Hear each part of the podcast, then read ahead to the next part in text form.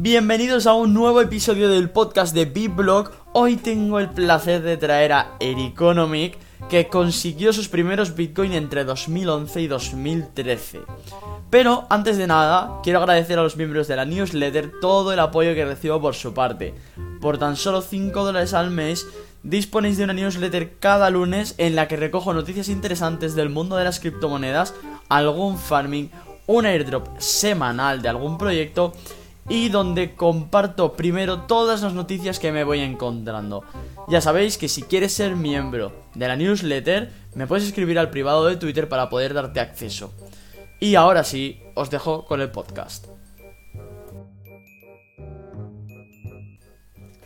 Pues nada, muy buenas tardes a todos y bienvenido Eric, preséntate. Pues muy buenas Andrés, gracias por invitarme al podcast. Y nada, yo creo que, eh, bueno, ya muchos me conoceréis. Yo soy Eric, o Ericonomic en Twitter. Y básicamente soy, bueno, analista fundamental. Fundamental entre comillas porque mucha gente que, que, viene de las finanzas tradicionales no, no define fundamental como el análisis fundamental que hacemos, sino que en finanzas tradicionales de otra forma. Pero bueno, por resumir y por no pillarme tampoco los dedos ni nada, vamos a dejarlo en la lista fundamental. Y nada, aquí estamos a pasar un rato con, contigo. A ver qué tal. Pues nada, cuéntame un poco cómo es que llevas tú a las criptomonedas, cómo es que te caes aquí en este mundillo. Pues mira, la verdad es que es una historia bastante graciosa. Bueno, más que graciosa, curiosa. Empecé, bueno, yo creo que esto nos ha pasado a muchos, ¿no? Lo típico de ver Bitcoin en, en 2011 o 2012 y decir esto qué mierda es, ¿no? Es decir, estas moneditas que son. Claro, a mí me pilló, bueno, de joven, de joven entre comillas, eh, ahí tendría yo veintipocos años o por ahí. Y lo vi, dije, ostras, ¿esto qué es? Voy a mirar algo. Me bajé el, programa para minar, pero claro, sin tener ni idea. Y evidentemente, pues, ¿qué, ¿qué, va a pasar? Pues, pues si lo abro, da igual que fuese 2011-2012, si lo abro con un PC y me pongo a minar con la CPU, pues evidentemente no consigo nada. Y como no conseguí nada, dije, esto es una mierda. Y pasé del tema. Pero bueno, eh, unos años después, sobre 2000, finales de 2013, recuerdo, bueno, yo, a mí me gustan mucho los foros y soy muy friki de, forocoches y tal. Y recuerdo estar en forocoches en, un, en, en, el hilo de Bitcoin, porque bueno, ahora, ahora es un subforo, ¿no? Pero antes había un, un solo hilo de Bitcoin, era la hostia. Y recuerdo eh, justo cuando hubo el bull run que subió a mil dólares, claro que había gente, pues imagínate, gente que a lo mejor había entrado en, yo qué sé, en 100 pavos o, o 50 pavos hace, un, hace un, solo un, par de semanas antes. Y claro, yo veía el hilo, una, o sea, era frenético. Eh, había gente que llevaba, decía que llevaba días sin dormir. Y claro, si cada día te hace un por dos, eh, en algo que tú, o sea, ahora hay un sentimiento distinto, ahora ya sabemos que está bastante asentado, pero es que en ese momento, aquí yo era como el que compra lentejas. Entonces, si ve que es un lenteja, van valiendo cada vez un por dos, un por dos, y dices, hostia, y yo veía a la gente hiperfrenética, o sea, de verdad, era como, eh, como que se creaban casi 10, 10 páginas cada hora de, de, de ese hilo. Y, y, dije, hostias, esto aquí, aquí hay que meterse, aquí hay que ver cómo está el tema. Te digo, hablamos de 2013 aproximadamente, finales de 2013. Hostia. Y claro, ahí la putada es que, pues eso, si te pilla joven, lo normal es que no tengas ni un puto duro. Y el dinero que tienes no lo utilices para, para invertir en moneditas virtuales. Hmm, no lo, utilizas pues, pues, pues, pues, para estudiar, para salir por ahí, esas cosas, ¿no? Entonces, claro, yo lo, al principio lo vi un poco desde la barrera. Y, y dije, hostia, ¿cómo, ¿cómo, puedo yo empezar a meterme aquí sin tener dinero? Total, que hablé con un par de amigos, con dos amigos, y nos pusimos un poco, pues eso, a investigar, a ver cómo podíamos hacerlo y tal. Vimos que en ese momento había había varias monedas que se minaban exclusivamente por CPU. Entonces, claro, eh, las que son, las que se minaban por GPU eran imposibles, porque al final hacía falta una gráfica de la hostia o un ASIC o algo así. Y claro, era muy difícil. Pero las que se minaban por CPU, eh, no sé, le vimos ahí el filón, ¿sabes? Decir, ostras, si es que podemos minar con la CPU. Y claro, lo siguiente que, que vimos, dijimos, ¿cómo podemos hacer para minar con CPU pero a lo bestia? Y pensamos en servidores no sé, si, eh, no sé si lo sabrás, pero la mayoría de servidores no tienen 50 GPUs ni, ni una potencia gráfica de escándalo, pero lo que sí que tienen son CPUs muy potentes. Entonces se nos iluminó la bombilla, ¿no? Decir, hostia, ¿y si minamos en servidores con CPUs? ¿Servidores vuestros? No, no, no, servidores de estos que alquilas. Ah, Tú vale. alquilas el, el servidor, le enchufas el programa y a minar como un bestia. ¿Eh? Y con CPU, claro, con CPU había, había mogollón, o sea, era una barbaridad. Total, que fue, fue curioso porque encontramos una web en la que te dejaba un mes de prueba. Y ya te puedes imaginar. Ya te puedes imaginar. De abrir 50 servidores, eh, enchufar el programita y empezar a minar ahí a muerte. Y recuerdo que empezamos a minar una de las primeras, creo que se llamaba Quark Tremenda shit. Bueno, pero bueno, la, todas las de eran, eran shits en realidad. Y a mirarla con CPU. Y la verdad es que, pues eso, imagínate, tres chavales sacando ahí pasta de algo imaginario que te cagas. Y a partir de ahí, pues empezó todo, básicamente, porque eso fue el inicio y ya llegó un momento que sacamos bastante profit. O sea, no profit a, a dólares, sino porque an- antes era otra movida. Antes no había stablecoins en, esa- en ese momento, por ejemplo. Y claro, tampoco queríamos sacarlo al banco. Entonces lo que hicimos fue comprar tarjetas gráficas y hacernos un rig. No, yo recuerdo hacerme un rig de puta madre con madera, hace- hacerlo yo, yo mí, mí mismo, ¿sabes? Yo solo. Con, con sus medidas, con, vamos, de puta madre. Y nos pillamos cuatro gráficas. En ese momento eh, eh, las tochas eran las RX 280 o algo así, no me acuerdo. Pero vamos, 500 euros de gráfica.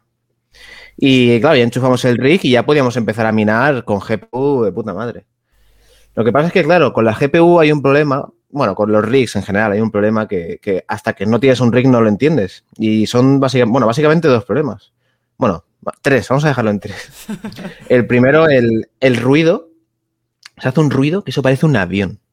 O sea, de verdad que no te haces una idea. Tú o sea, si te has puesto alguna vez a jugar algún juego al 100%, ya, ya ves cómo se escucha el PC. Sí. Pues imagínate con cuatro gráficas al 100% todo el rato. O sea, es inhumano, es, una, es un avión. Y encima una gráfica de estas eh, que son un ladrillo. Ya. Esa es una. Luego otra, el calor.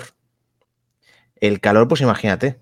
O sea, cuatro chicharros de esos a tope, oh, eso desprende un calor de la hostia. Que en invierno, oye, de puta madre. Pero claro, en verano a ver qué pasa. Hostia. Y luego la, la- la electricidad, que como no tengas una vivienda con una buena instalación eléctrica y te puedas subir la potencia decentemente, mm, está jodido. Imagínate tener el horno enchufado todo el día. A la, a la mínima que enchufas algo se te saltan los plomos. Pues claro, o tienes a lo mejor eh, 6 kilovatios contratados, que eso no tiene nadie, o los plomos van a estar todo el rato saltándote. Entonces es un follón tremendo. Así que nada, era eh, lo tuvimos en casa de, de uno de los tres, de los tres amigos, y la verdad es que le dimos un por culo que te cagas. Porque, claro, en ese momento eh, las, las, instancias que, las instancias que habían para, para minar eran todas en Linux y eran bastante inestables. Claro, tú imagínate un PC con cuatro gráficas al 100% constantemente minando unas monedicas, pues el PC se, col se colgaba cada dos por tres. O sea, era, era, era un constante. Y le recuerdo, vamos, recuerdo al amigo todos los días, eh, tío, ve a reiniciar el PC, eh, tío, ve a reiniciar el PC. Y él, vamos, acabó hasta, la, hasta los cojones. Dijo, tío, ten por culo. y, con razón, ¿sabes? Porque es que, buah. ¿Qué sistema y... utilizabais? Eh, era una instancia en Linux, la verdad. No, no recuerdo cómo se llamaba, pero era una instancia que estaba totalmente preparada para minar. O sea, era solo para minar. Estaba, oye, ah, que seguro sí. que las de ahora son. Sí, sí, las de ahora serán la, la rehostia, pero en, en, o sea, esa ya era, ya era, ya estaba guay, ¿sabes? Porque al final te lo dejaba todo bastante mascadito. Pero aún así es eso, se, se colgaba cada dos por tres y buah, pues ya, ya te puedes imaginar. Joder, ¿y cómo solventaste y, esos problemas? El, el ruido eh, y todo el rollo. Eh, es, a ver, él lo tenía en una habitación, que bueno, que dentro de lo que cabe tampoco daba mucho por saco, pero claro, ahí estaba. Y, y vamos, yo, yo, recuerdo minar eh, hasta una, una, moneda que se llama peseta coin, o sea, tremenda. De, foro. Y la verdad es que hicimos ahí, sacamos algo de, pasta también. Pero ya te digo, era, era todo muy. Es que no, no, tiene nada que ver como es ahora, porque antes, por ejemplo, no, no, no estaban los tokens como tal, los, los tokens RC20. O sea, ahora, antes cada moneda tenía su propia blockchain. Eran todo forks de Bitcoin. Claro, yo hago un fork de Bitcoin, le cambio el logo, le cambio el nombre, le cambio cuántas monedas hay y tal, el tiempo del bloque y ya tengo mi moneda nueva. Pues así eran todas. Entonces, ¿qué pasa? Que si tú querías tener, o sea, si tú querías tener tus moneditas, tenías que tenerlas en un wallet. Y tu wallet tenía que ser además un nodo de esa blockchain. No podía ser un. O sea, no había, no había casi wallets de SPV como ahora, sino que eran todos, pues, los propios nodos, como forks de, Bitcoin Core, del nodo original, del nodo de Bitcoin. Y era una movida porque tenías que bajarle las blockchains de esta moneda de mierda, de esta otra moneda de mierda. Buah, un follón. Y claro, y luego también el tema de venderlas. Que ahora ya estamos acostumbrados a los DEX y de que cualquier moneda se puede vender en un DEX, siempre. Pero antes no, antes la tenían que listar en algún lado primero. Entonces, fíjate tú, con la wallet de la blockchain, bajándote, actualizándola constantemente, como un nodo, y con la monedita que a lo mejor no se podía ni vender después porque no la listaban, era, era un follón. Total, que volviendo al hilo. Que al final llegó un momento en el que el mercado cayó un poquito. Bueno, cayó, cayó bien, cayó bien.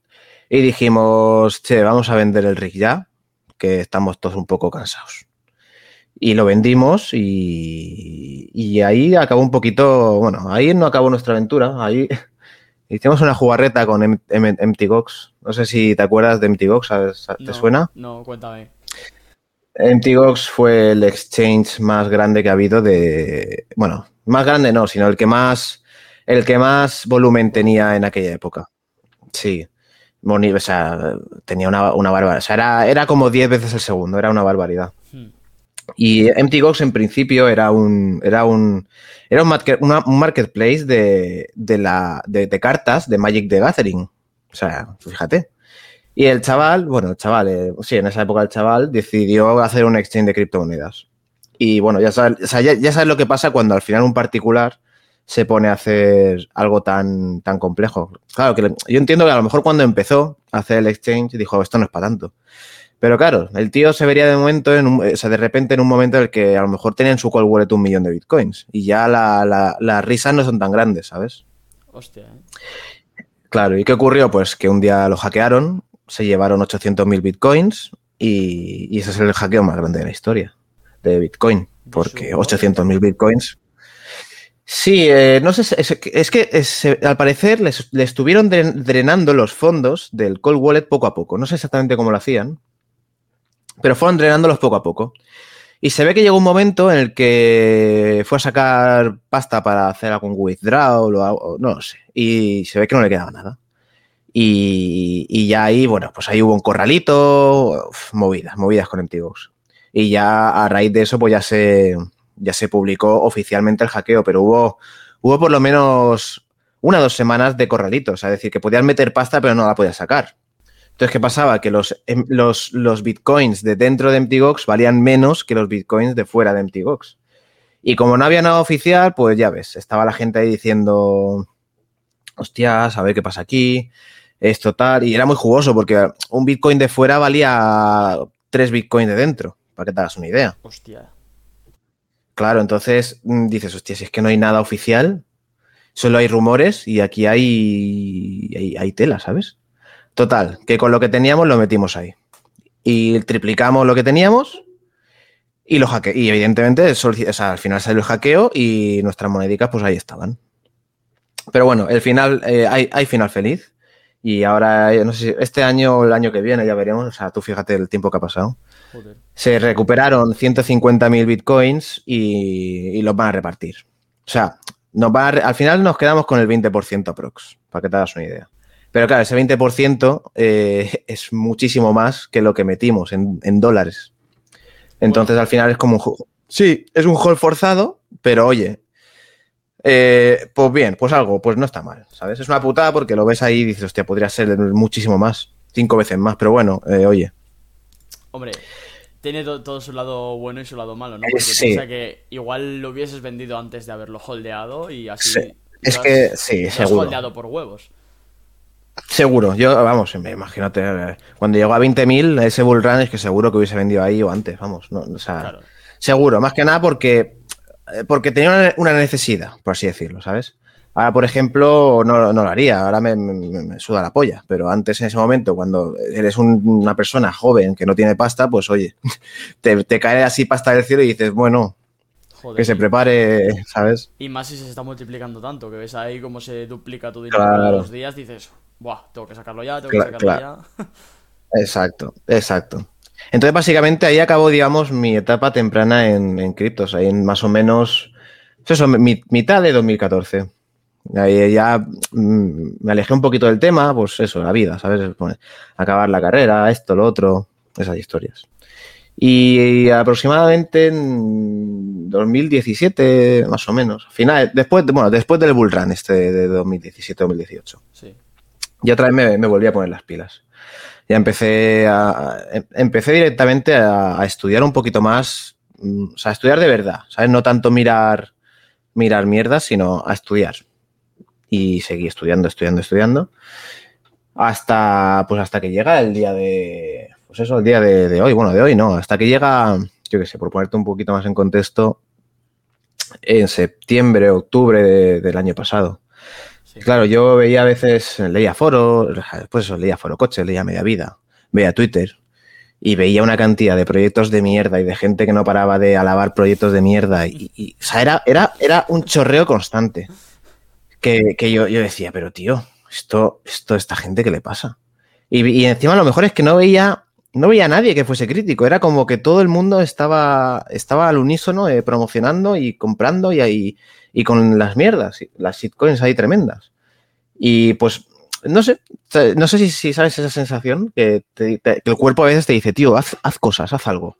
Pues en ese momento mi, mi cuerpo me dijo, tío, pues hazte un Twitter.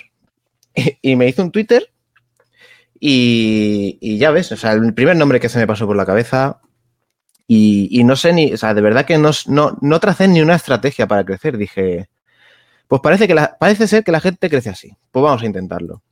Y claro, en cuanto haces un par de hilos y ves que, que aquello empieza a subir que te cagas, dije, joder, he encontrado ya mi, mi, mi hueco aquí, ¿no? Y pues ahí hemos seguido creciendo y creciendo y creciendo y así estamos ahora, analizando proyectitos y aprendiendo cada día más. Y ahora, de hecho, vas a sacar una especie de nuevo proyectito que, que he visto que has publicado el otro día, que parece que la comunidad te ha, te ha seguido con ganas. Pues ya te digo, vamos, Eh, este, es, joder. mira, hostia, tío. Eh, pero escucha, es que estaba ahí, bueno, ya sabes con- que aquí, yo siempre estoy dándole a la cabeza, ¿vale? Siempre estoy pensando a ver Sí. qué cosas puedo hacer. Y estaba entrenando y digo, hostia, pues eso estaría guay, porque al final no- solo hago que solo hago que echar mierda de proyectos. Digo, coño, pues tampoco estaría mal. tampoco estaría mal hablar bien, ¿no? Perdón. Es, es cierto que me, que me cuesta encontrar proyectos buenos, porque jodido, porque al final todos tienen demasiadas red flags, pero, pero sí, eh, lo pensé dije, "Voy- voy a ver qué le parece, a- qué le parece a la gente. Joder, y vamos, ha, ha producido más, más expectación de la que pensaba. Así que tocará, pues eso, ir haciendo reviews de proyectos que me gusten, que tendrán sus contras y las pondré, obviamente, porque no- pocos, o sea, no, no creo que haya ninguno que no pueda sacarle algo. Pero bueno, con que sean cosillas mínimas, entre comillas, me conformo. Y ahí iré pues haciendo reviews que me molen y tal, y a ver qué tal. Bueno, yo creo que todos los proyectos tendrán pros, contras, seguro que más contras Sí. que pros. Pero algo se Eh, sí. Sí, sí, sí, justo. Oye, una pregunta. ¿tú Así que, eres, pues ahí eres- estamos. ¿Eres pro Bitcoin o pro Ethereum? Yo pro Bitcoin a muerte. Eres pro Bitcoin. Y si quieres, te, te- te puedo dar las razones. Pero te, te- pero te voy a decir también que tengo que estudiarlo más. Pero mira, Bitcoin, lo primero, o sea, lo fundamental es que no, no tiene cabeza. Al menos que sepamos. Y eso para mí, eso para mí es el, el 80%.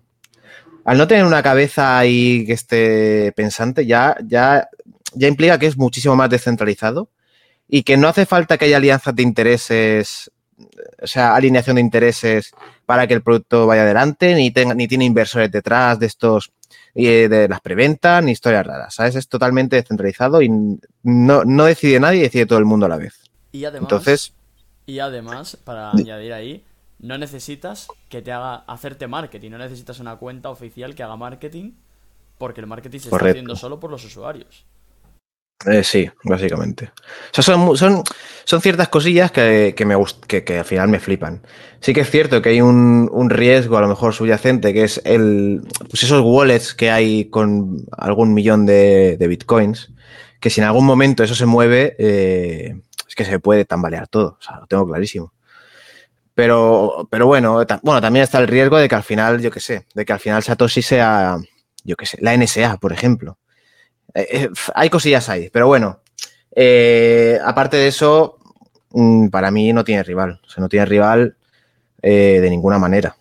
Y otra cosa que me gusta mucho y que no tiene el resto de blockchains es que todo lo que se construye en Bitcoin es alrededor de Bitcoin. Es decir, en Bitcoin construyes una Layer 2 y el token que se utiliza en esa Layer 2 es Bitcoin. En Bitcoin construyes una plataforma de lending y el token principal de esa plataforma de lending es Bitcoin. ¿Sabes? En Ethereum no, en Ethereum saca una Layer 2 y es Polygon, es no sé qué, no sé cuánto. Sacan una plataforma de lending y tiene su propio token. Sacan una... ¿Sabes lo que te quiero decir? Es decir, en, Ethereum la gente construye para forrarse. Y en Bitcoin la gente construye alrededor de Bitcoin para, para hacer más grande el sistema. Entonces es una cosa que, es que me parece acojonante. O sea, y, para mí es una ventaja diferencial brutal. O sea, brutal. Vamos. Eso por un lado. Y luego por el tema de Ethereum, que es lo que te digo, que, quiero analizar por mí mismo, pero aún pues, no saca el tiempo, ¿vale? Y es el tema de, pues, de lo que están haciendo con el Proof of Work y el Proof of Stake. ¿vale? Básicamente se, dice mucho que Ethereum tiene preminados el 70% de, los Ethereums. Y es algo que quiero, que, o sea, lo he leído en, mil artículos, en mil sitios, y he visto explicaciones muy coherentes, pero quiero, para estar al 100% seguro, comprobarlo yo mismo. Entonces es, un trabajo un poco que puede ser un poco tedioso, pero bueno, quiero hacerlo para estar seguro. Entonces, ¿qué implica este preminado del 70%? Pues mira, por un lado, con, el tema de que, de que, ahora es deflacionario, ya lleva tiempo siendo deflacionario y va a ser más deflacionario aún, ¿qué va a pasar? Pues que cada vez los tokens en circulación van a ser menores. Entonces, ese 70% de preminado cada vez en realidad va a ser más. Y, si, estamos en un proof of work, pues bueno, el, riesgo que hay es que te hagan un rock pool y ya está, porque al final tener tokens no les da poder.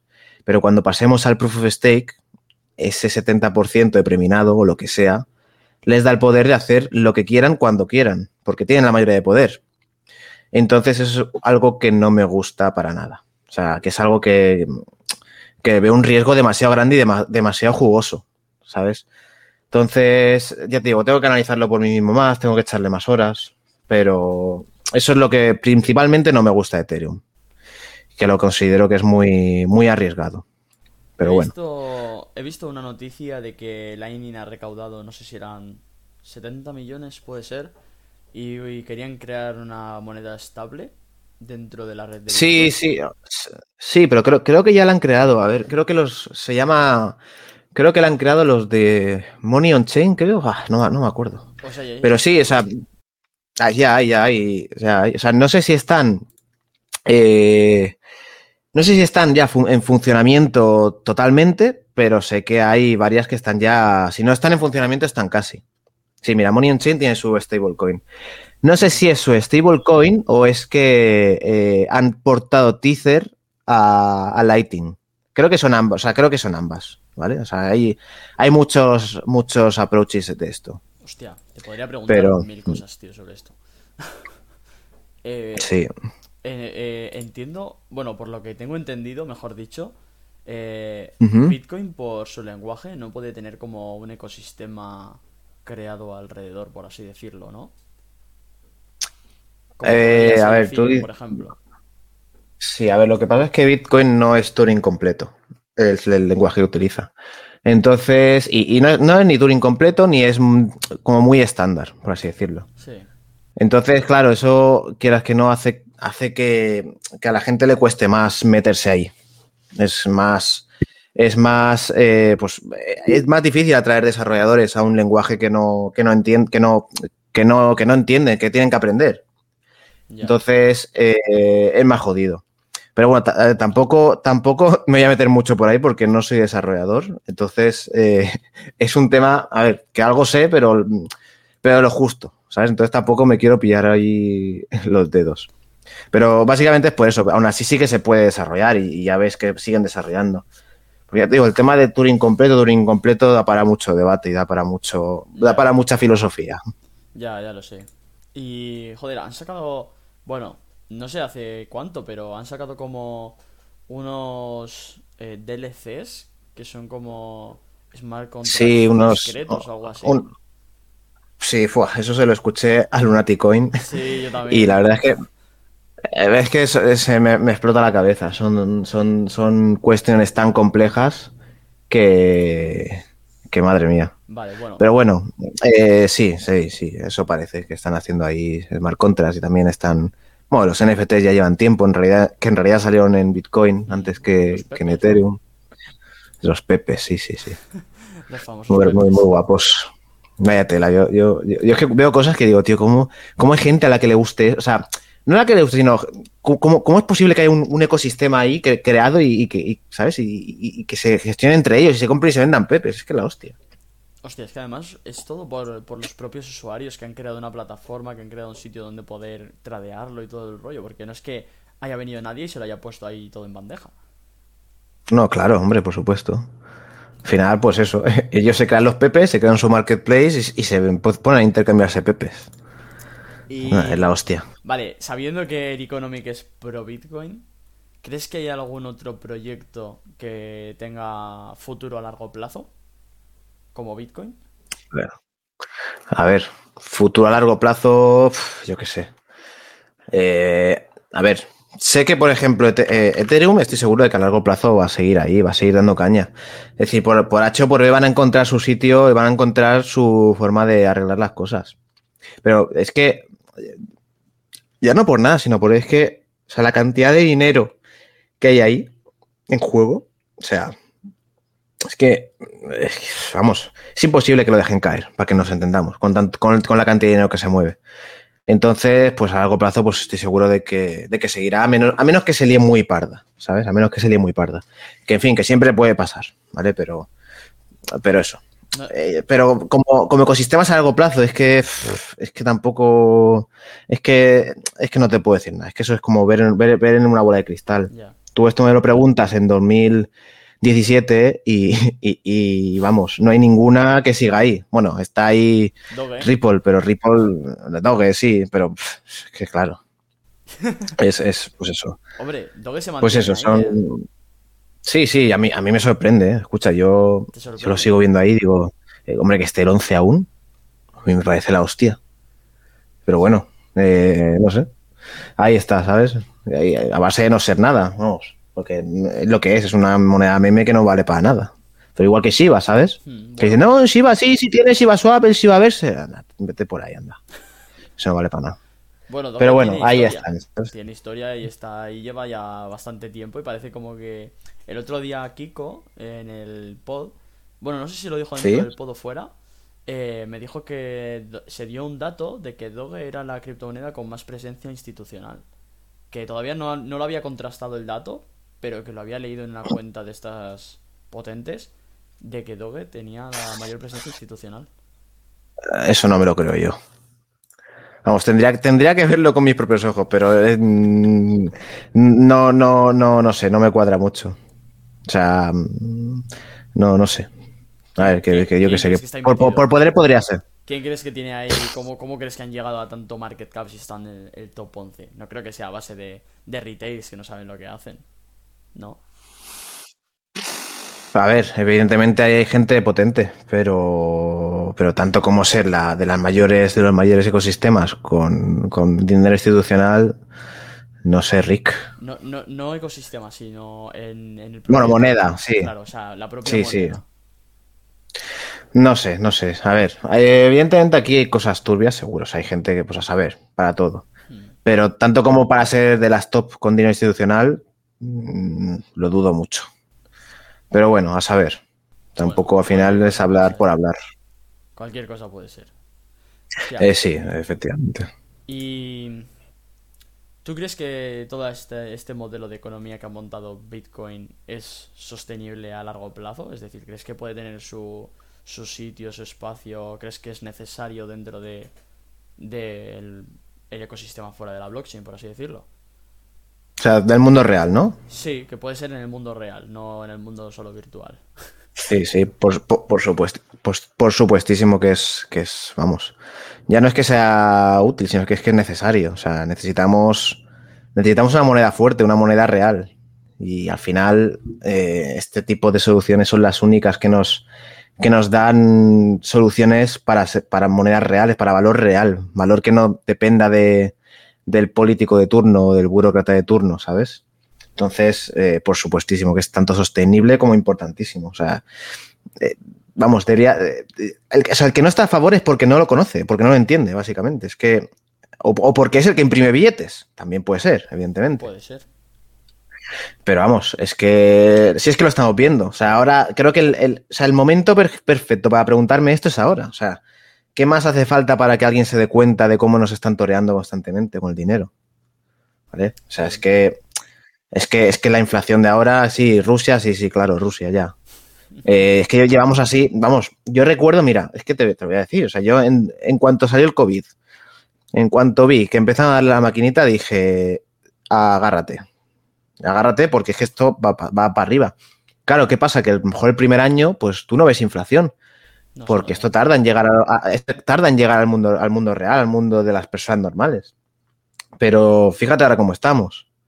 Y esto ya veremos cómo lo arreglan. Porque es que esto. Eh, o sea, es que esto va, va, va peor. Y hay, tant, hay, hay tantas posibilidades, o sea, tantas, tantos motivos por haber hecho esto, que es que son, y son todos tan, tan, tan malos, por así decirlo, que, que, que, solo queda Bitcoin al final. O sea, solo queda creer una moneda en la que, que no dependa de ellos, porque si, si, algo debe depender de ellos, al final va a ser corrompible a muerte y, y, los que vamos a pagar el plato roto vamos a ser nosotros. Eso, eso hay que tenerlo claro, vamos a ser los, las personas, las personas normales. Entonces, sí, es importantísimo, exactamente.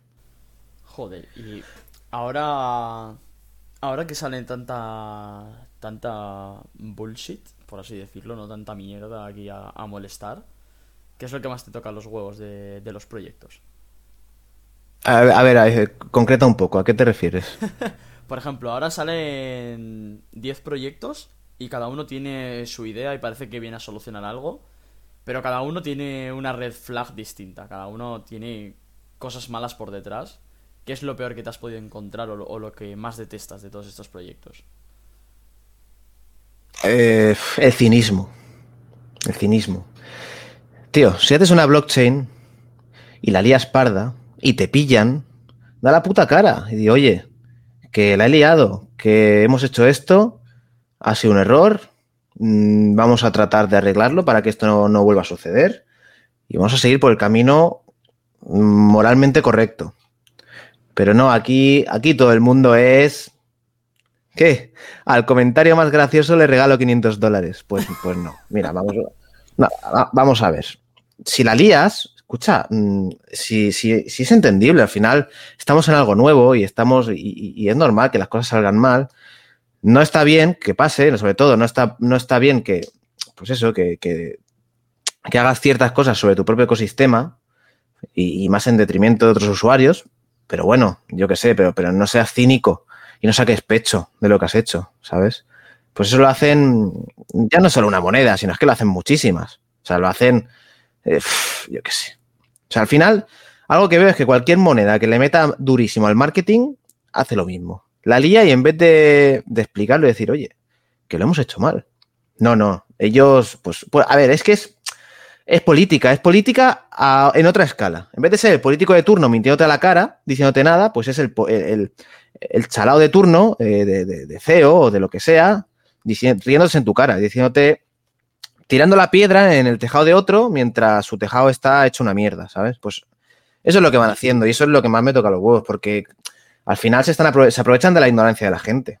Se, aprovechan de que, pues eso, de que poca gente sabe analizar un proyecto, poca gente sabe eh, rastrear la blockchain, poca gente sabe leer un poquito de código y, claro, se aprovechan de eso, te sueltan que no, que es que los malos son otros, que nosotros somos buenos, que es que han, venido a hackearnos o han venido a, echar food no sé qué, cuando es mentira, cuando en realidad es que tienes un protocolo de mierda y estás haciendo cosas muy malas prácticas. Pues eso me toca mucho los huevos. Al final es lo que te digo, se, están, se aprovechan de la gente, se aprovechan de la gente y los que pierden pasta al final son las personas normales, las personas normales que, que encima han apoyado el proyecto a muerte y se la cuelan. Y hay muchos que tienen un poco de síndrome de Estocolmo y encima, y encima es como, eh, tío, ¿por qué me dices la verdad? Cállate, ¿no? Ya, No me jodas, tío. Miénteme, que va a ser mejor para mí. Correcto. Entonces, pues eso, que se aprovechen de ese tipo de personas, creo que, creo que son baches en el camino hasta llegar a la adopción masiva de verdad, ¿no? Entonces, pues eso me toca mucho los huevos, la verdad. Pero bueno, eh, me tocan los huevos muchas cosas. No sé. Es lo primero que me, que me ha venido a la mente. Pero vamos. Y entonces, claro, porque si hay tanto desconocimiento, al final, ¿cómo, cómo analizas un proyecto? ¿Cómo puedes decirle a alguien que tiene que ver cuáles son las, con las red flags? ¿Cuáles, cuáles pueden ser? ¿O cómo analizas tú un proyecto para decir, joder, es que esto me canta desde, desde mi casa, tío? Ya, es que, a ver, es que es jodido, jodido, jodido, porque al final tienes que tener mu- muchos conocimientos y, y estar al tanto del mercado. Sobre todo es el la putada de estar al tanto del mercado constantemente. de- hay miles de proyectos, o sea, tantos proyectos. Y, separar la paja del grano es súper jodido, porque es que, es que hay proyectos que te ponen, que te ponen salir el white paper y tú dices, a ver, ¿qué coño me estás contando, tío?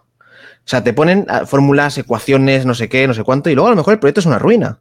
Pero hay muchos que intentan, eh, pues eso, ponerte mucha paja para que tú desistas y digas, que me voy a leer yo 50 páginas de white paper, anda ya. Y al final, pues, tomas una decisión irracional. Entonces, esto, esto lo hacen mucho. Pero es que hay, hay cosas que son súper fáciles de descartar. Y una con la que me gusta jugar mucho es con el tema de los tokenomics. O sea, con los tokenomics es que tengo una, es que es que es una tras otra. O sea, al final es cuestión de eso, de ver, de ver un poquito los flujos de los tokens, cómo van, quiénes son los holders, eh, cuántos tokens hay en total, de verdad, ¿vale? Porque esto es muy importante. Cuando antes, cuando los tokens, eh, cuando los tokens, cada token tenía su propia blockchain, era súper fácil. Tú te ibas a su blockchain y lo mirabas. Hay tantos, vale, perfecto, de puta madre, no me mienten, ya está. ¿Qué pasa ahora? Que ahora todos los tokens están en cuatro o cinco blockchains. Entonces, claro, la suma de todos esos tokens desbloqueados deberían dar el circulating supply, pero hay un huevazo de tokens en los que te la meten doblada. Y tú te pones a sumar y a lo mejor hay un 30% más. Y cuando preguntas, nadie sabe nada. No, no, no sé, esto es un- el bridge de no sé qué, no sé cuánto, y eso es una, eso es una putada. O sea, eso ya de primeras, para mí es un red flag del copón. Porque, porque de verdad, es que canta leguas, canta leguas y es relativamente fácil de ver. Luego también el tema de, de la liquidez bloqueada de los contratos, ¿vale? Al final, aquí eh, siempre hay un porcentaje que se queda el equipo, un porcentaje que se queda no sé quién, un porcentaje que se queda no sé cuánto, que supuestamente están bloqueados, que se reparten aquí, pero luego ves que, que la mayoría de veces eh, no está bloqueado en realidad. O sea, es un tío el que te dice, el 23 de abril se liberan. No te preocupes, el 23 de abril te envío X tokens. ¿Sabes? En vez de ser un smart contract bloqueado Ya. que se autolibere cuando toque. Entonces, ¿qué pasa? Que eso da juego a muchas malas prácticas. Eso da- es, un caramelito muy jugoso que, le gustan, que, le gusta mucho jugar con eso a los proyectos de mierda, por así decirlo. Entonces, eso, por ejemplo, para mí es de lo primero que suelo ver. Luego también, también es un poco de estructura del proyecto. O sea, hay veces, muchas veces que un proyecto tú lo ves y dices, coño, el proyecto está chulo, o sea, tiene sentido, me gusta. Pero claro, luego te sacan un token que dices, vale, ¿y para qué sirve el token? Muchas veces el token no vale para nada. O sea, el proyecto está chulo, la idea está chula, pero te están creando un token para, para financiarse, básicamente. Ya está. Entonces eso también es algo que hay que analizar, porque muchas veces, mm, si el token no vale para nada, eh, el precio del token no va a subir, por mucho que el proyecto sea la hostia. O sea, hay que ver ahí mucho de estructura de negocio, de, de- de dinámicas de precios, eh, etcétera, para ver si realmente puede, puede forrarte o, sea, o no, ¿sabes? Y eso lo veo, vamos, a menudo. O sea, ya te digo, proyectos súper guapos que dice, vale, pues lo que hablábamos antes, ¿sabes? De, de construir al- alrededor de Bitcoin o no. Sí. Es decir, yo creo una, yo creo una plataforma de lending y ¿por qué me estás colando su, tu- su token? No, es para gobernanza. Pero, tío, eh, no, no, no me cuentes historias porque luego encima la gobernanza es una, es una patata. O sea, eh, los tokens tienen que tener más usos. si hablamos de tokens, si hablamos de blockchains, que el, propio valor es, simplemente para transferir valores, como Bitcoin es otro tema.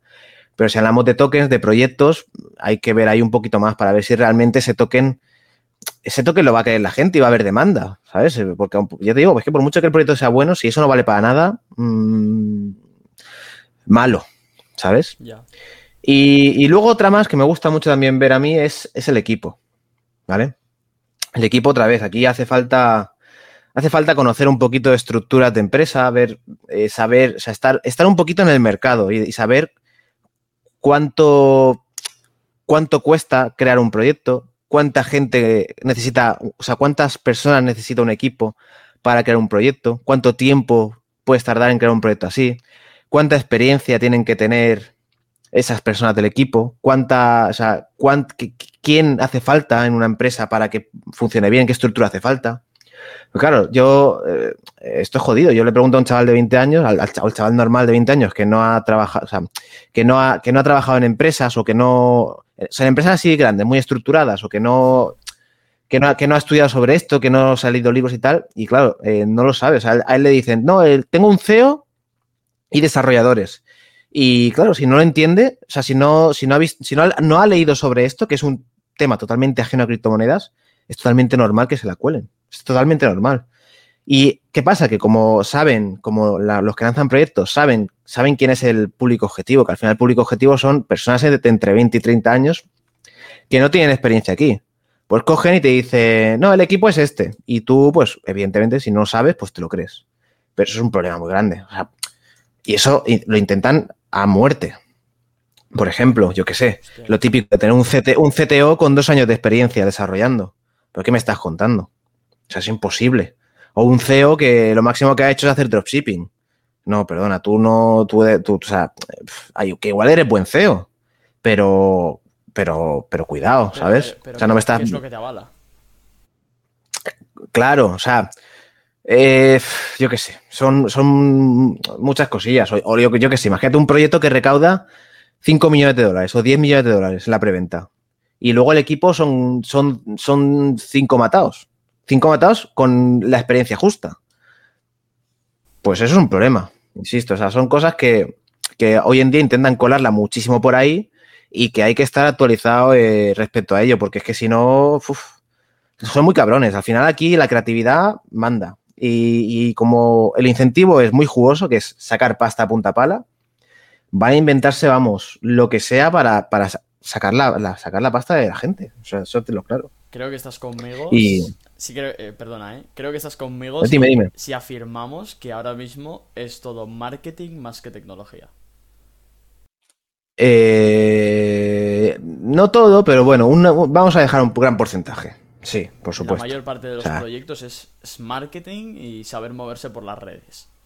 El marketing manda, te lo claro. Pero, eh, pero en parte, ¿sabes? Porque el, el, marketing manda, yo creo que más en las mid cap, mid y algunas high cap. Pero lo que es eh, en las top, el marketing es más secundario. Porque, por ejemplo, marketing de Ethereum, pues tampoco hay mucho. Solana, Solana, por ejemplo, fíjate, es una, es una, es una blockchain, una basura. Pero ahí está. Y tampoco tiene, ha tenido un marketing excesivo. Cardano sí que ha tenido mucho marketing, pero bueno, pero ahí está. Hostia, Solana. Terra, Luna. Solana sí que ha tenido marketing, ¿eh? A mí me siguen saliendo publicaciones de Solana todo el puto día en Twitter. Pero. Twitch, a ver, sí, pero no. Pero no tan excesivo, no tan excesivo como otras. Eh, como por ejemplo Cardano, yo que sé. Terra, por ejemplo, no ha tenido nada de marketing y ahí está. Ya. Eh, ya te digo, el marketing manda y si lo haces bien, aquí tienes ganado una barbaridad. Por, por lo mismo que antes, porque al final te estás aprovechando de la ignorancia de, de, una persona que no sabe. Entonces, si una persona que no sabe ve figuritas chulas, ve lemas chulos, están ahí apelando a, su, a sus valores y tal, pues, pues te la cuela, te la pueden colar perfectamente. Sí, sí. Si no actúas con racionalidad, te la pueden colar. Hombre, lo que a mí más me sorprende es que Bitcoin solo necesitó un white paper de nueve páginas y ahora hay proyectos que hacen menos y que necesitan un white paper de 50 páginas para explicar, para explicar su proyecto. A ver, O sea, sí, es sorprendente, pero es, es entendible. Es decir, final blockchain, o sea, Bitcoin es que se puede explicar, en esas nueve páginas perfectamente. O sea, es súper complejo, súper complejo, pero es cierto que en nueve páginas se puede explicar. Pero claro, ahora eh, hay tanta competencia que, que, es que, o sea, ser tan revolucionario es imposible. Entonces, al final, pues, yo creo que muchas veces se van un poquito por las ramas y, en, o sea, en vez de crecer, o sea, en vez de crear algo nuevo y algo disruptivo, lo que se hace mucho es, pues eso, en vez de crecer la rama principal del árbol, es añadir muchas ramas. Va a decir, pues mi token tiene pasarela de pagos con fiat, tiene 50.000 millones de transacciones por segundo, es súper descentralizado, seguro, y eso todo lo tienen que, que, justificar de alguna manera. Pues ¿cómo lo hacen? Pues con un troncho de 50 páginas que, que no entienden ni ellos. Eso lo hacen muchas veces. Pero es eso, tampoco es que es eso, es que Bitcoin se puede explicar muy rápido. Porque, por, o sea, aunque sea la tecnología más disruptiva y más potente, al final no deja de ser simple, entre comillas, ¿sabes? Entonces, yo entiendo que hay otros proyectos que no es tan fácil explicarlos en nueve páginas. No, y no es que sean mejores o peores que Bitcoin, simplemente que, pues eso, que hace falta más, más explicación. No sé, es, es jodido, es jodido.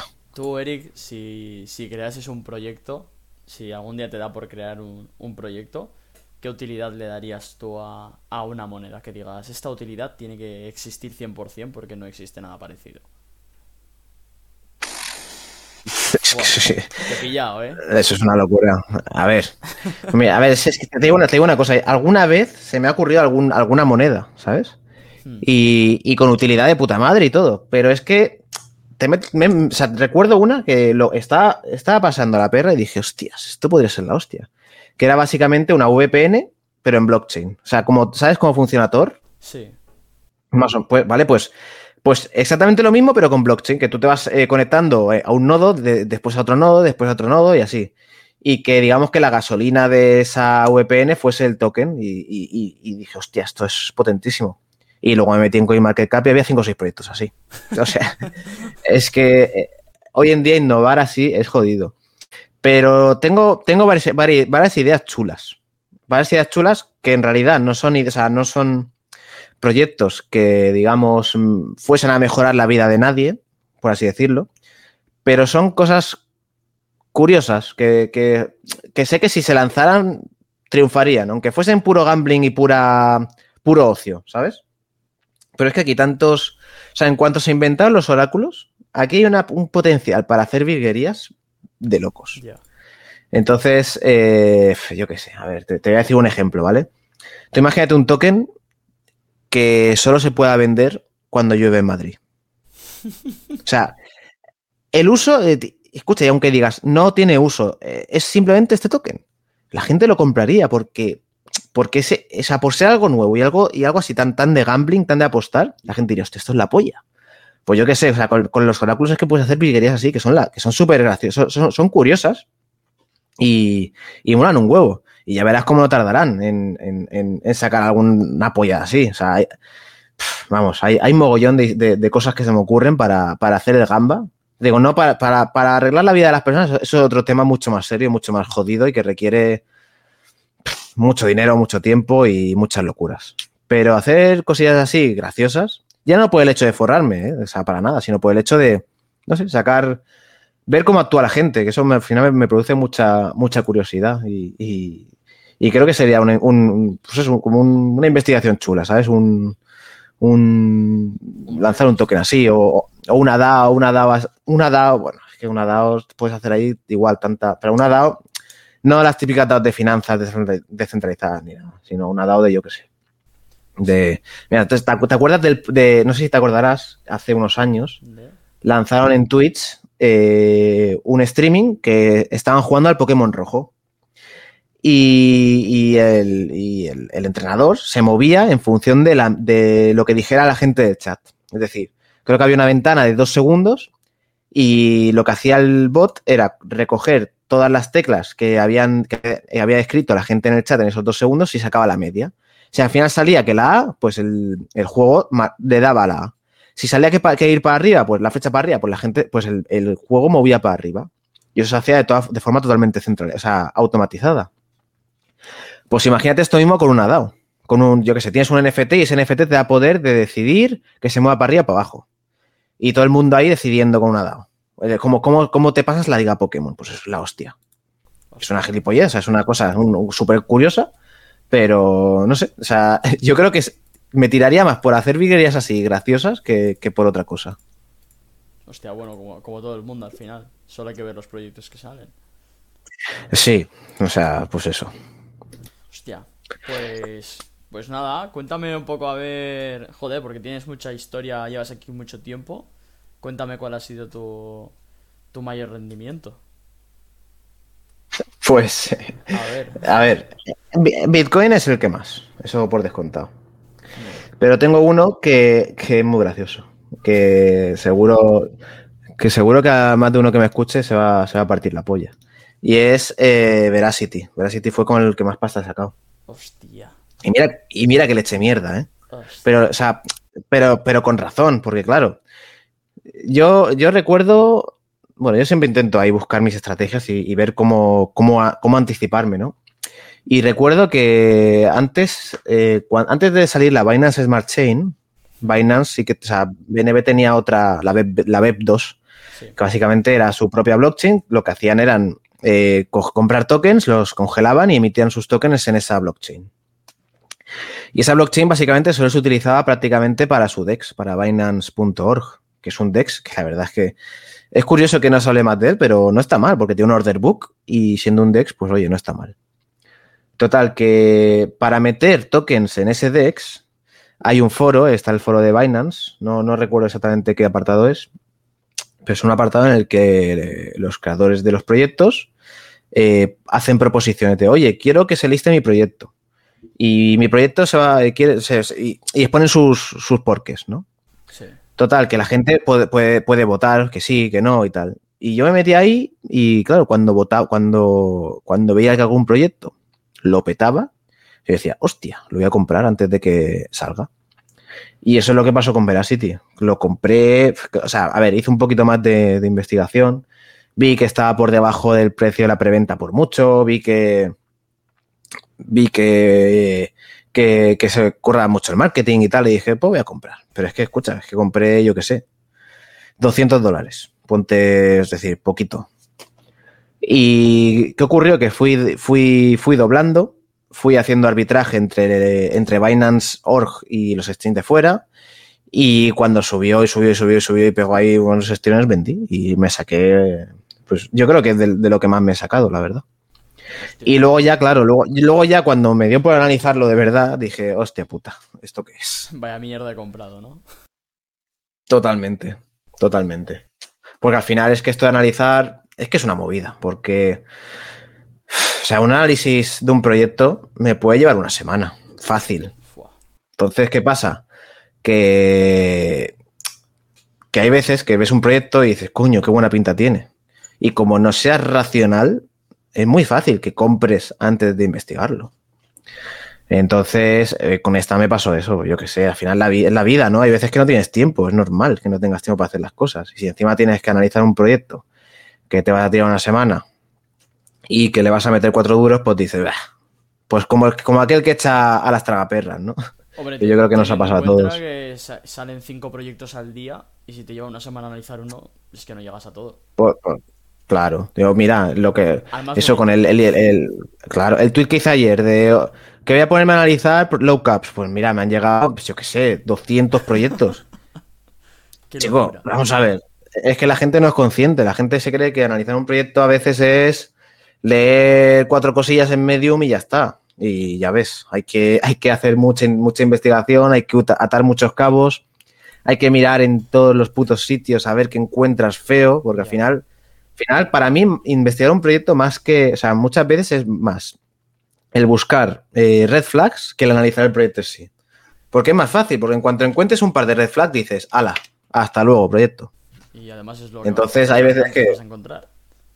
Claro, sin embargo, por ejemplo, el punto tecnológico es lo que más tardas en, en leértelo todo, atarlo todo bien en tu cabeza, exponerlo, eso es lo más jodido. Entonces, ¿Vas a empezar por ahí? Pues no, yo empiezo por ver las guarradas que han hecho y si las encuentro, pues ya está, no, no hay más, ¿sabes? Ya, Y si no, pues ya te toca, te toca ir escalón a escalón hasta que encuentras uno o hasta que acabas. ¿Y tu peor cagada? ¿Tu peor inversión? Que digas, joder, ¿cómo me arrepiento? Eh, O- Pues- ¿Te has comido algún rug pull? pues a ver. Puede ser, es que hay veces que no sabes si es un rug pull o no. Mira, Scams sí que me, sí que me comí una, una ICO en 2018, pero una ICO de las que salí bast- bastante airoso y estoy, y, y estoy muy orgulloso de ello. Fue un exchange, que un exchange de derivados, no sé qué, yo qué sé. Lo vi y lo compré. Dije, ah, Sí. Total, que aquello no iba para adelante, que no lo sacaban, que no lo sacaban, que se retrasaba, que no lo sacaban. Y se ve que para contentar un poco a la gente sacaron un, un, o sea, sacaron el exchange, pero súper cutre, o sea, cutre a muerte, que iba, fatal. Y repartieron, un, repartieron tokens, pero que había gente que el que no quisiera luego eh, tendría más tokens, yo qué sé, un rollo. Total, que yo dije, no, no, dámelos ya y yo ya me apaño. Total, que aquello no, no tenía ni liquidez, no tenía nada. O sea, era una, una pedazo de castaña. Pero fui paciente, ¿sabes? Y me puse ahí a, pues como había poca liquidez, había mucho gap entre la venta y la compra y me vendía caro, compraba barato, vendía caro y o sea, igual me tiré así tres semanas. Total, que al final saqué lo que invertí y me fui. Y me quedé súper contento porque dije, mira, que se jodan. Y Pero esa, pues, confirmado. Sí, sí, 100%, vamos, sin ninguna duda. Pero eso es lo que te digo, eso es pues, de mis años eh, de, de- de- de gambling, básicamente, porque es gambling puro y duro, eso es tirar la moneda y ver qué pasa. Sí, porque en 2018 era el boom de la psico, ¿no? Sí, sí, sí, sí. A ver, en realidad es, pues, es que es igual que ahora. Pasa que en 2018 Bueno, eh, era, o sea, sí, a ver, es que en 2018, en realidad, es- o sea, yo creo que es un poco lo- casi lo mismo que ahora con las preventas. ¿Qué ocurre? Que en 2018 era, o sea, el sistema era, era perrunero a muerte. Era un smart contract en el que tú depositabas pasta y cuando salía, el- cuando se hacía el TGE, lo repartía a todo el mundo. Ya está. O sea, el sistema más fácil. Entonces, ¿qué pasa? Que hacer una escama así es súper fácil. O sea, te haces una landing page de mierda, te creas un smart contract que te lo puedes crear, o sea, me lo puedo crear hasta yo, que sé lo justo de programación, y hago un poquito de marketing a recaudar pasta. Ahora no, ahora eso tiene que currar un poco más, o sea, tienen que hacer una web más currada, tienes que ver un poquito del white paper, tienes que, ya no es un smart contract, ya es, hay periodos de desbloqueo, de vesting, de no sé qué, de no sé cuánto, entonces ahora está un poquito más currado, pero en, en esencia es un poquito muy parecido, ¿eh? Hostia, he visto Simplemente hasta- que un par de niveles por encima. He visto hasta equipos doxeados hacer, hacer scams y rug pulls, ¿eh? Sí, sí, sí, te lo claro. Increíble. A ver, Es que eh, el tema de los, de los doxeos hay que llevar cuidado porque hay muchas veces que creemos que es un doxeo, pero en realidad no es un doxeo. Es decir, hay webs que, que hacen el KIC por ti y te dicen que el equipo está doxeado, pero tú no ves el nombre de las personas. Mucho cuidado con esto, porque Sí, esto, ojo, ojo con eso. Y luego también, pues lo típico de, de, no, que yo me llamo Juan Palomo. Sí, sí, Juan Palomo, ya. Y tu LinkedIn con cinco seguidores y sin actividad acreditan que tú eres Juan Palomo. Y esto también lo hacen mucho. Al final, entre eso y los partners falsos, esto es una, vamos, esto es un festival. He visto de partner en un proyecto eh, Amazon y, y- y Gmail. Y. Claro, es que eso, Claro, es que, entonces la excusa claro, yo- de poner Gmail era que. O sea, la, la excusa de poner Google era que utilizaban el Gmail en sus correos electrónicos. Claro, y de Amazon que utiliza sus servidores. Claro. Tócate los huevos, ¿sabes? que eso, eso, eso es. Buah, eso es. O no, soy partner de Polygon. No, estás en la blockchain de Polygon, pero ya está. Claro. Y, es, y, y la putada de eso es que es muy jodido de ver. Es muy, o sea, es muy jodido de, de analizar. Porque Claro, es que a ver cómo lo haces. Es que va- vas, claro, va- va- vas a Polygon y preguntas, y dices, oye, ¿sois partner de esto? Y te dicen, tira, nene, anda. Hmm. Es jodido, es muy jodido, es muy jodido. Hostia. Y ahí hay. Y, y sí, ellos lo saben, claro. Entonces, te digo, al final, la creatividad aquí es la clave. De, de esta gente es la clave. O sea, ellos tienen una creatividad máxima para estafarte y tú tienes que tener una creatividad mejor aún para, para buscar esas red flags. Para Porque, que no te timen. claro, antes, antes, pues eso, en una ICO, pues al final era más fácil, pero es que ahora. ahora, ahora hay muchas más cosas que mirar y te la pueden colar. Buah. Son muy cabrones, son muy cabrones. Pero bueno, eso es Pues- parte de, de- de la gracia, ¿no? De estar ahí, ver quién es más listo. Es lo que tiene, ¿no? Al final es como más le puedes sacar pasta, aunque parezca mentira. Sí, sí, sí. Así que, pues eso. Nada, Eric, pues muchísimas gracias por pasarte por el podcast. La verdad que, joder, una hora se me ha hecho bastante rápida. La verdad es que sí. De nada, macho. Ha sido un placer, Andrés. Pues nada, me alegro de que hayas estado cómodo aquí. Muchísimo. Por supuesto. Bien, Claro. me alegro, tío. Pues nada, nos vemos por, por Twitter y hasta la próxima. Venga, Andrés. Pues nada, lo dicho. Muchas gracias por traerme aquí. Y nada, ya volveremos a hablar, a ver sobre algún temita calentito. A ver, ya te, De los que me te gustan. a traer que tengo alguna idea pensada para ti también. Bien, bien, me gusta, me gusta. Pues nada, un saludo, Pues- Eric. Un placer. Adiós.